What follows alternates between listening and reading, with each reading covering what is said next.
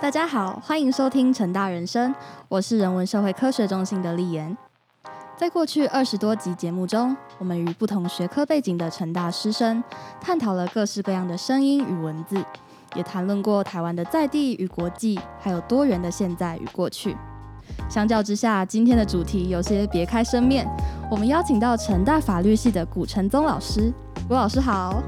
Hello，大家好。在这个收录声音的节目里，我们要请老师谈谈影像的故事。那相信不止法律系的学生，只要是读过法学理论的人，一定听过古承宗老师的名号。但是今天邀请老师来，不是要请教刑法的学说或是实务，也不是要请老师解释犯罪支配理论了，而是要请老师分享他的业外爱好，也就是摄影。希望借由这难得的机会，在影像之外，能够听听老师说，在摄影的当下和后置的过程中，发掘了哪些另类的心声。那首先就想请问老师，老师日前有到台北摄影器材暨影音创作设备展，针对福伦达 M 镜的光学进行分享。那我是一个只用手机拍照的人，就很好奇老师是从什么时候开始接触了相机还有摄影？那为什么又在人手一机的时代，对摄影的设备这么样的讲究？可以跟我们分享一下投入摄影的历程吗？好，谢谢丽妍。那这个问题，我想说，可能要追溯到我的呃从小的一个兴趣的一个一个经历了哈，就是说，呃，我在小时候的时候，呃，喜欢美术，喜欢画画。诶，很有意思的是，这个美术的东西，我比较像是无师自通。从小呢，就是因为家里比较，我就是做生意的啦，哦，那比较忙，所以通常爸妈就叫我在旁边画画。那有一年的暑假，我记得是国小升国中的暑假哈，爸爸看我在这个实在太无聊了，他就说你要不要去呃跟着隔壁的一个妹妹啊一起去学国画。在学国画的过程里面，呃，当然有一些基本的技法啦，还有一些所谓的像留白哦，还有一些晕染哦。那那时候就开始对于色彩还有构图啊呃产生了兴趣。呃，虽然很小，然后那时候才小学生、国中哈，不过我觉得这已经是一个潜移默化的效果，就是说，诶，我有这样的一个呃美术的这样的一个印象哈，留在我的脑中。那看很多的这个人事物，有时候也会有这样的一个不自觉的意识哈，会呃甚至在脑中，诶，怎么去构图啊？怎么去想象好这个画面怎么呈现？那当然，真正接触摄影哈，主要是、有两个理由了哈。第一个画画实在有点麻烦，就是想说，因为毕竟之前是画国画啊，画山水，那觉得要磨墨啦，还要干嘛的，实在太麻烦了。哎，后来我爸爸有一台老相机，哦，那相机其实年纪比我还老啊。我升大学嘛，我就说，哎，反正你都没有在用，我就带去学校了哈。哎，发觉这个按按快门哈，然后呃，因为那时代是底片的时代哈，那有时候拿上这个底片去冲洗，还觉得还蛮有意思的。不过那时候还没有真正的引起兴趣，是因为按下快门之后，呃，你要想到的就是要冲洗照片的那个成本啊。那对一个大学生来讲，我觉得是一个一个负担哈。啊，加上那时候说真的也没有什么呃所谓的摄影的底子了哈，只是单纯的觉得好玩。啊，他喜欢把自己看到东西拍下来。说真的，一卷底片真正好看的 作品哈，真的是非常的少。那时候就觉得，哎、好浪费钱。后来真正开始比较有真正想要拍照的那个时机点，应该是在德国念书的时候。我在德国念书的时候，正好也是数位相机比较开始发展的时候。呃，换句话说，我那时候带了一台四百万画素的相机，哦，其实就是随身相机了，哈、呃，不是那么很高级的，然后就带去德国，反正闲来无事就拍一拍，哈、那因为德国说真的，我觉得德国很好拍哦，因为整个城市的一个设计啦，还有它的一个文物的一个保存哈，其实会让你不自觉的想要按下快门。诶，所以呃，在留学的期间，我就觉得，诶，把这么美东西好留下来哦，自己很有成就感啊。再来就是很多外国朋友看到我我用那种随身相机 拍出来的东西，他们也很惊讶啊，说，诶，怎么拍的这么好看哦？啊、所以这个当然也增加了我呃不少的信心。后来真正接触摄影，或者是比较专精的哈，去研究要怎么把一个作品拍到好哈啊，应该是到成大之后，好到成大。呃，一方面也是因为有了自己的薪水了哈，当老师之后每个月有固定的薪水，那也开始有存了一些钱啊，也可以买自己想要的设备。哦，那另外一方面是因为呃，我自己本身是新竹人哦，那到了台南之后，我觉得台南的这个人文地景对我来讲是充满的新鲜感的哈，就是说它有很多的古迹，那还有非常多的呃这种传统的艺文活动哈，或者一些民俗活动哈，像这个庙会了哈，所以呃，当时我就觉得我好像需要一台相机。当时一开始也没有想到说要买到很好的了，哈 就就是一台呃单眼相机哈，然后就随便拍拍。所以呃大概是这样子哈，就是说从小的一个美术的呃自我养成的一个背景哈，那我想可能是一个美学的一个习惯的养成。到后来哦，就是贪图方便，好 贪图方便，好 就是说我不想要再这么麻烦的去画画 哦。那透过拍照方式，也可以呈现我自己心中所想象的那样的一个一个风景哦。所以大概大概是这样的一个一个历程。所以老师刚刚说投入摄影，其实是从美术这种从手手做的这个面向转移到利用器材、利用相机去记录。那其实像摄影，它其实也存在跟刑法一样，存在着主客观的构成要件。那不管是器材啊，或者是构图的方式，还有老师选择要纳入拍摄画面里面的主体，其实都是各种主客观的构成。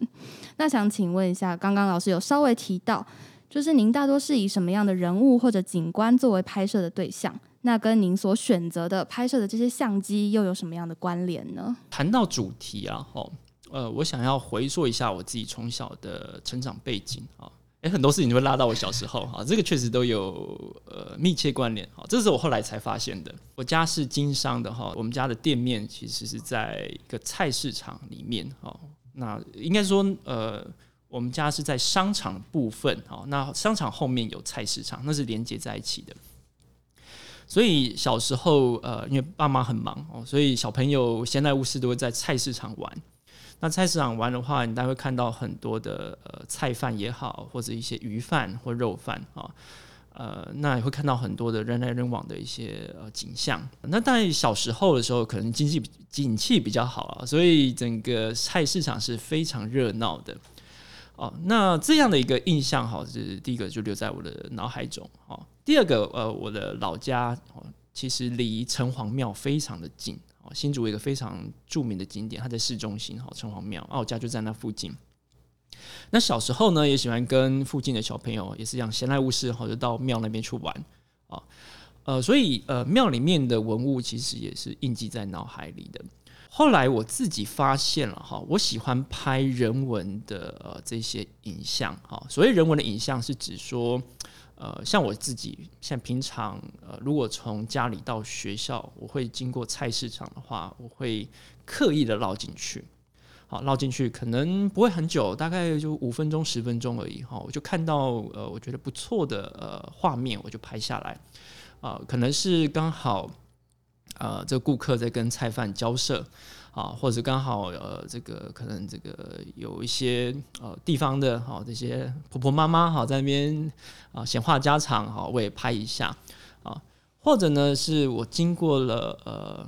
庙宇啊，像有时候会到青年路的城隍庙，或者是呃赤坎楼附近的像武庙啊，那经过的时候我也会呃进去拍一下，所以大概第一个了哈，就是。会这样的一个主题的选择，呃，我自己后来的一个想想法是说，应该是跟我的小时候的生活经验是有密切连接的，啊，那再我也喜欢拍一些呃城市的市街，哦，那其实呃不是一个很起眼的一个景点了哈，可能就是小巷子，啊，或者是呃，好像中义路哈，可能中义路可能某些时段很繁忙，哦，我就会拍一下，啊。那呃，像拍世界的话，某种程度是想要呈现这个城市的一个律动吧，可以这么说，哈，啊，它的一个一个一个一个律动的感觉，啊，所以人文纪实或者可以这么说，哈，人文纪实或者所谓的街拍，好，就是会是我比较首要的选择。莱卡，哈，我第一次接触应该是五六年前。好，那时候也是呃用了这台不是很好用的相机哈，因为它是手动对焦啊。那这个有时候这个要如果视力不太好的话，还要这边猜到有没有对到焦哈。不过它的那个整个影像的饱和度，我觉得是浓而不艳，然后然后艳而不腻啊，就是说嗯，这刚好在呈现那种人文纪实的这个影像的时候，就像我刚才提到的菜市场啊。菜市场其实那个场面通常是有一点昏暗的，好，那你可以想象哈，在昏昏暗的这个情境哈，然后例如啦哈，假设是一个肉贩哈，他打了一个黄色的一个一个小灯啊，那这个照在人的脸上哈，等于说在一个暗处里面就是一个泛黄的一个一个一个印记，那你怎么把陈述呃要怎么去透过相机呈现出这样的一个氛围啊？我觉得刚好徕卡就可以。完全的哈，哦，符合我心中的那个期待，呃，所以呃，所谓的拍摄主题跟器材之间关联，我觉得这是一个非常非常主观的，哈，非常主观的。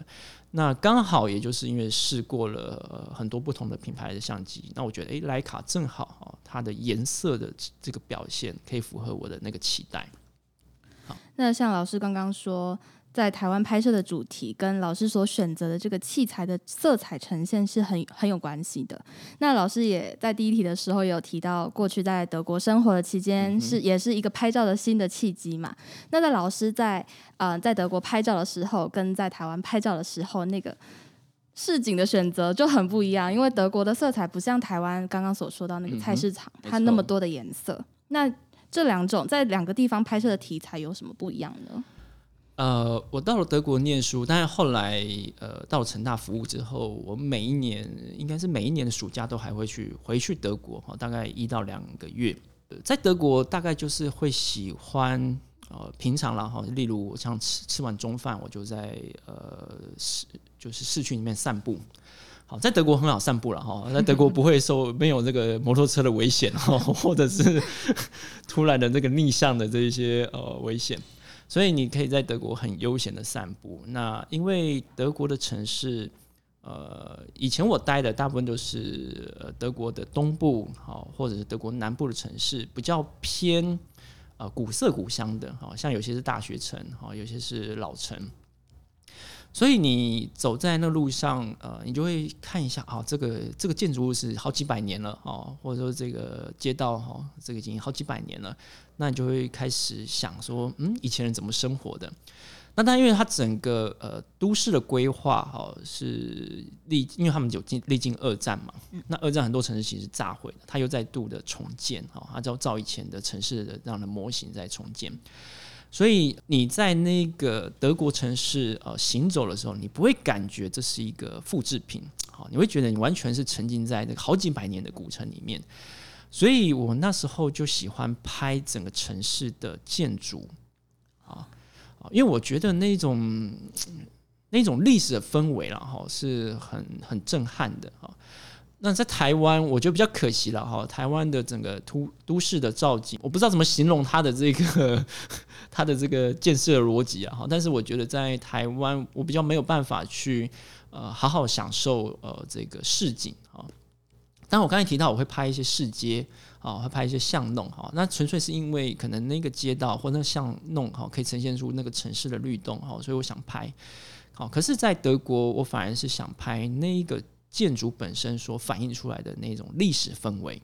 啊，那我觉得，嗯，到目前为止，我还是会翻以前拍过的照片哈。有时候就觉得，呃，像疫情期间嘛，哦，没办法去国外哈，还是要自己 自我麻醉一下。那诶，以前哦走过城市或待过的地方哦，那看看以前的那样的一个照片哦，可以让我再重新的哈啊感受一下那样的一个历史氛围。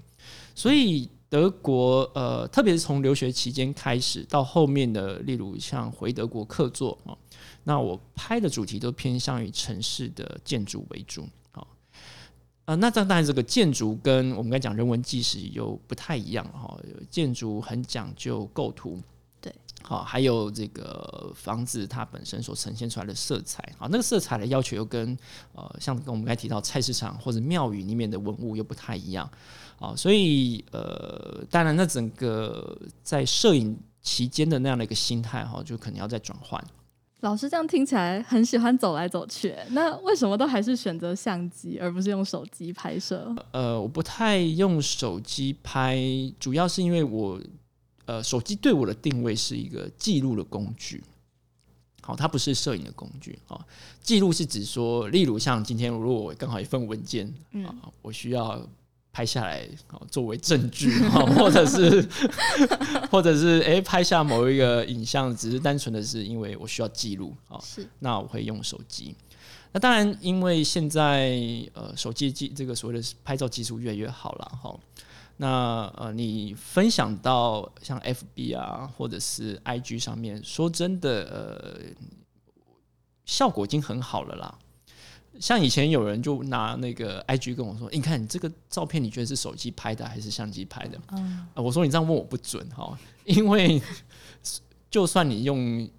相机拍的传到 IG 上面，其实那个画质都会减损嘛，哈。那说真的，我也分不太出来。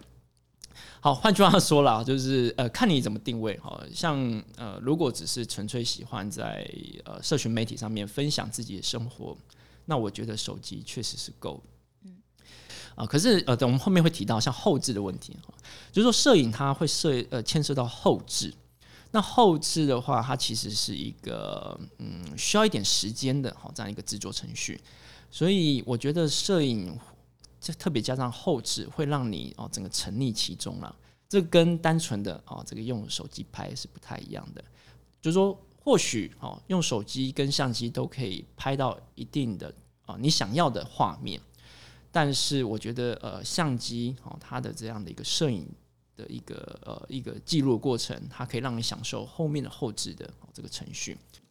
有，那老师就顺道的讲到我们下一题要问的题目啦，就是手机现在那么方便啊，也有什么调整、有套滤镜的功能？那老师这样听起来也是有尝试在手机上面做过类似后置的这样子的阶段。那在手机上面拍照、修图和使用摄影设备去拍照，再用影像软体进行后置，老师觉得这样有在任何层次上有什么样本质的差异吗？嗯，应该这么说。呃，我们先设一个前提了哈，就是说，呃，什么叫摄影？什么叫拍照？呃，拍照的话，其实就是按下快门啊。那摄影这件事情，其实按呃按下快门之后才要进行的。啊，换句话说，呃，你按下快门啊，当然一张照片就成型了。好，当然有人理解这就是一种摄影了。但是对我来讲，摄影是一系列的工作哦，就是除了按下快门就截取那个画面，还有后面的一个后置的阶段。好，所以呃，基本上如果我们把这个前提先设定好的话，那你就会发现，呃，手机可能比较像是纯粹的拍照，它就按下快门。啊，当然你刚才有提到了哈，如果套上各种滤镜啊，这当然是一种一种方式，就是呈现你想要的色调嘛。但是我自己会觉得，呃，这毕竟是厂商所设定好的框架哈，他帮你先预设好了哦，你喜欢 A 色调，喜欢 B 色调，喜欢 C 色调啊，但是终究还是人家帮你选好了。对，啊，当然呃。照片很讨喜啦，我也必须承认哈，我觉得看起来哎好棒啊 啊！但是呃，对我来讲这不是我最想要的啊，所以呃，手机对我来说就是按下快门啊。可是我刚才提到了，如果是相机的话啊，是按下快门之后的工作才要开始进行。那相机因为呃。一般现在相机都有提供两种档案啦，一个叫 JPG 档，一个叫 RAW 档啊。RAW 档其实就是记录了呃影像，例如像光、色彩最原始的资料哦，你可以透过后置软体哦，或者称之为数位暗房然后去进行后置。好，所以呃，我觉得透过手机好，然后呃透过相机，那加上这个漏档的拍摄，好，我就可以进行很多的后置的工作。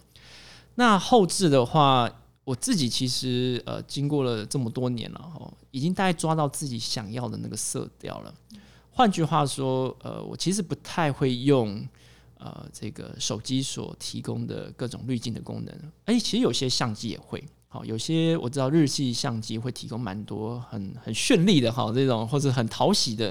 啊这种滤镜功能。可是我个人不是这么喜欢，因为我觉得啊，如果自己已经发展出一套自己的色彩逻辑的话，我比较倾向于用自己的方式去表达。对像老师刚刚有提到摄影的光线的问题，那摄影像我们知道，从发展初期，它需要仰赖非常长时间的自然曝光，到现在我们几乎可以用这些数位的功能去支配光线，在各种明暗的环境之下拍摄。那反过来说，依据所在地还有拍摄条件的不同，像是色温啊，色调，这些摄入画面的主题、情境和氛围也会有所开展或是限制。那老师最想要透过摄影去呈现的是什么东西？那在整个摄影的行为当中，就是老师刚刚说的那一长串的那个动能嘛，有没有什么最在意的过程或是元素？嗯哼，呃，我这边想举一个例子哈，就像我刚才提到的菜市场，好，那菜市场我喜欢拍的，嗯，不是摊贩而已哈，就是说，呃，主要想拍的是呃顾客跟呃摊贩之间的互动，那。呃，我自己在拍菜市场的景象的时候呢，我自己会喜欢把色温调温暖一点，好，温暖一点。所以，呃，我的照片，特别是在那种菜市场的情景，嗯，在菜市场情景呢，啊，它其实会感觉比较偏黄，啊，偏黄。呃，为什么会喜欢用这种所谓的温暖的色调？哈，呃，其实，呃。我觉得啦哈，因为毕竟这涉及到是人际之间的互动哈，人跟人之间，所以我觉得透过黄色或是这种暖色调，可以呈现出人的那种互动的那种感觉。如果哦，我今天把整个色调调的就是蓝色哈，那个觉得。就很冰冷啊，哈，或者是这个这这感觉，这个顾客跟菜贩之间是不是有什么争执哈？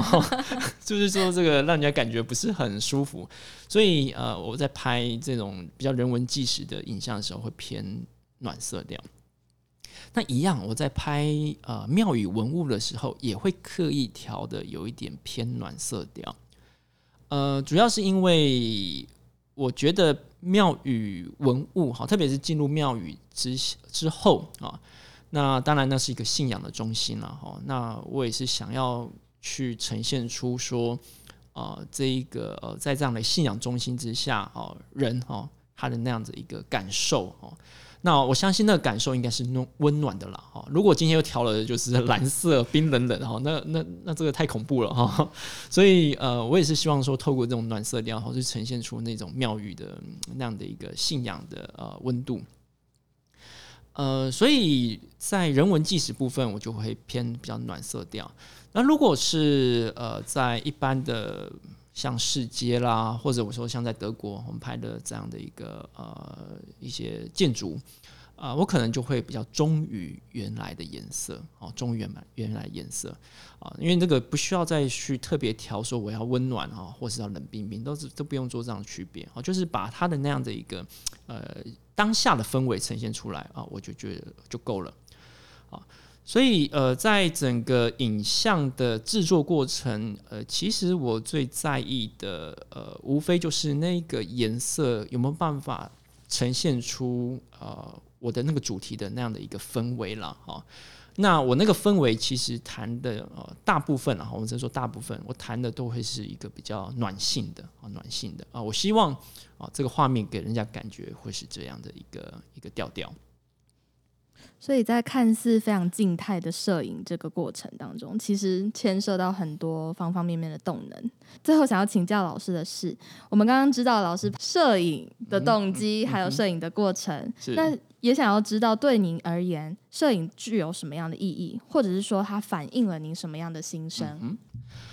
？OK，这个问题呃是个大灾问哈。那不可否认，我也想了好久，想了好久，不是说因为你今天有给我了这样的一个题目，我想了好久，而是呃，拍照拍了大概，应该严格来讲，我说从真正认真开始拍照到现在，应该也有七八年的时间。那说真的，一开始没有想那么多，哦，就单纯觉得，哎，我就是想要呃记录一些什么东西，好留下什么东西，呃，在。疫情这期间，可能生活也慢了下来哦。那加上呃多了一点时间，好可以呃做这些啊摄影的额外的工作。呃，我所谓的多了一点时间，是指说，我记得是去年吧，去年我们成大哦，就是开始有比较严格的哦这个远距对远距的教学哈，那就是不可以，好像到学校都很很封闭了哈，学校要出示这个职员证之类的。呃，那时候我就给自己一个功课哈，我每天要拍一张照。每天要拍一张照，那不管多无聊哈，那个景象多多么无聊哈，还是要把它啊，就是尽量哈，要拍出一张。那其实，在这样的一个强迫性的工作之下，哎，我反而就会开始思考，哎，我到底拍这些的意义是什么？好，那我现在拍的东西跟以前拍的有没有不一样？啊，就是说，在这一个疫情期间的心境哈啊，跟以前是不是不一样？有没有办法从我的照片哦去把它呈现出来？哦，我最近看了一本书，我觉得蛮有趣的哈，是小野小野一个作家小野他写的哈，那本书叫《编剧魂》啊，《编剧魂》它其实是一个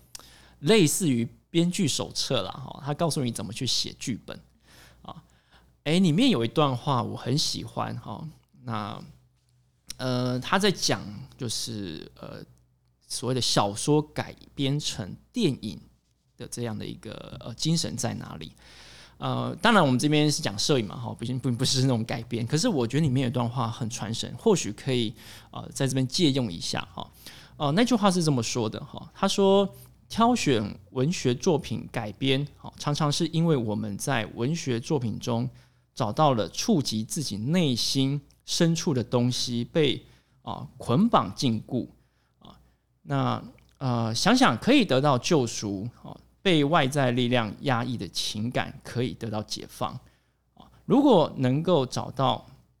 好某种创意的改编方式啊，那么在改编的过程中享受重新组合原著的快乐、痛苦啊，正是文学改编成电影的最高价值。嗯，这句话我想要去套用我刚刚提到的后置的。那其实，在后置，呃，像我们的照片哦，刚刚你们有看到我的这个 IG 的照片哈，比较呈现色调比较浓郁了哈，比较浓郁，或者可以这么说，比较温暖的一面啊。那呃，在后置的过程，我觉得某种程度也就呼应了小野在讲的这句话啊，就说，嗯，我们其实哈，每天的生活一成不变。我必须这么说哈，就是像说早上起来哈，我可能今天有课啊，上上课，上完课之后啊，我要赶报告、赶研究计划哈，还有这个被稿在追哈，这个出版社这个很多稿在哈。那有时候我自己在想说，我的生活哈，就是大概是这样的一个模式。再来呃，也必须讲一件事，就是我们的现在的环境呃，可能受制于非常多的呃这些政治的一些。活动啦，哈，或者这些政治的一些啊一些影响，所以我觉得我们现在整个呃世界呈现出一个比较紧绷的哈，比较紧绷的一个状态。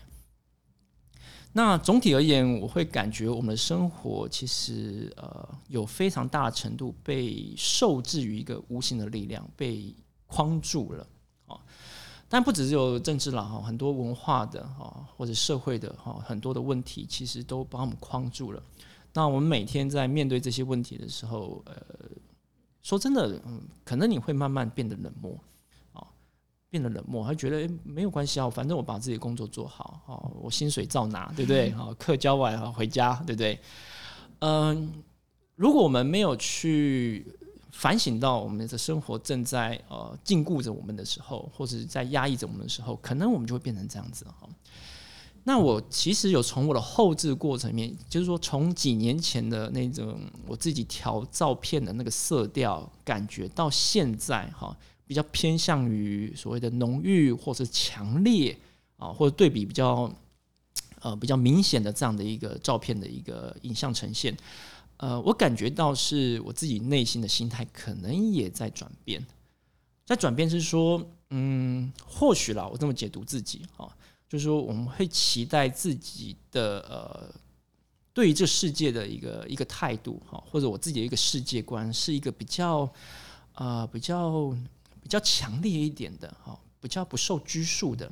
或者比较有自我风格的。虽然我们每天还是被哦限制了很多。就老师刚刚的分享，我也发现一件事情，是。就是不管是老师不喜欢套用滤镜，还是不喜欢使用日系的相机，嗯都代表老师也好像不喜欢受到拘束，嗯所以也会透过摄影这样子的创作的行为，让让老师自己从生活里面稍微解脱一点点出来的那种感觉。对，了解。那所以这样子听起来，摄影创作除了仰赖各式的器材还有技术以外，其实更需要拍摄者去找寻生活当中的灵光，也需要对陌生的事物保持好奇，对生活保持反思的能力，还有要对熟悉的事物持续的进行细微的观察。更重要的是，还有运用画面说故事的想象力。那非常感谢老师今天的分享。好，谢谢人事中心的今天的邀请了，哈，有机会让我可以好好的哈讲一下我的摄影的感想。谢谢老师，那也期待日后更啊，刚刚已经跟老师要到那个 Instagram 的账号，希望可以更多机会欣赏老师的摄影作品。那也请各位持续锁定成大人生，我们下集再会，拜拜。好，拜拜。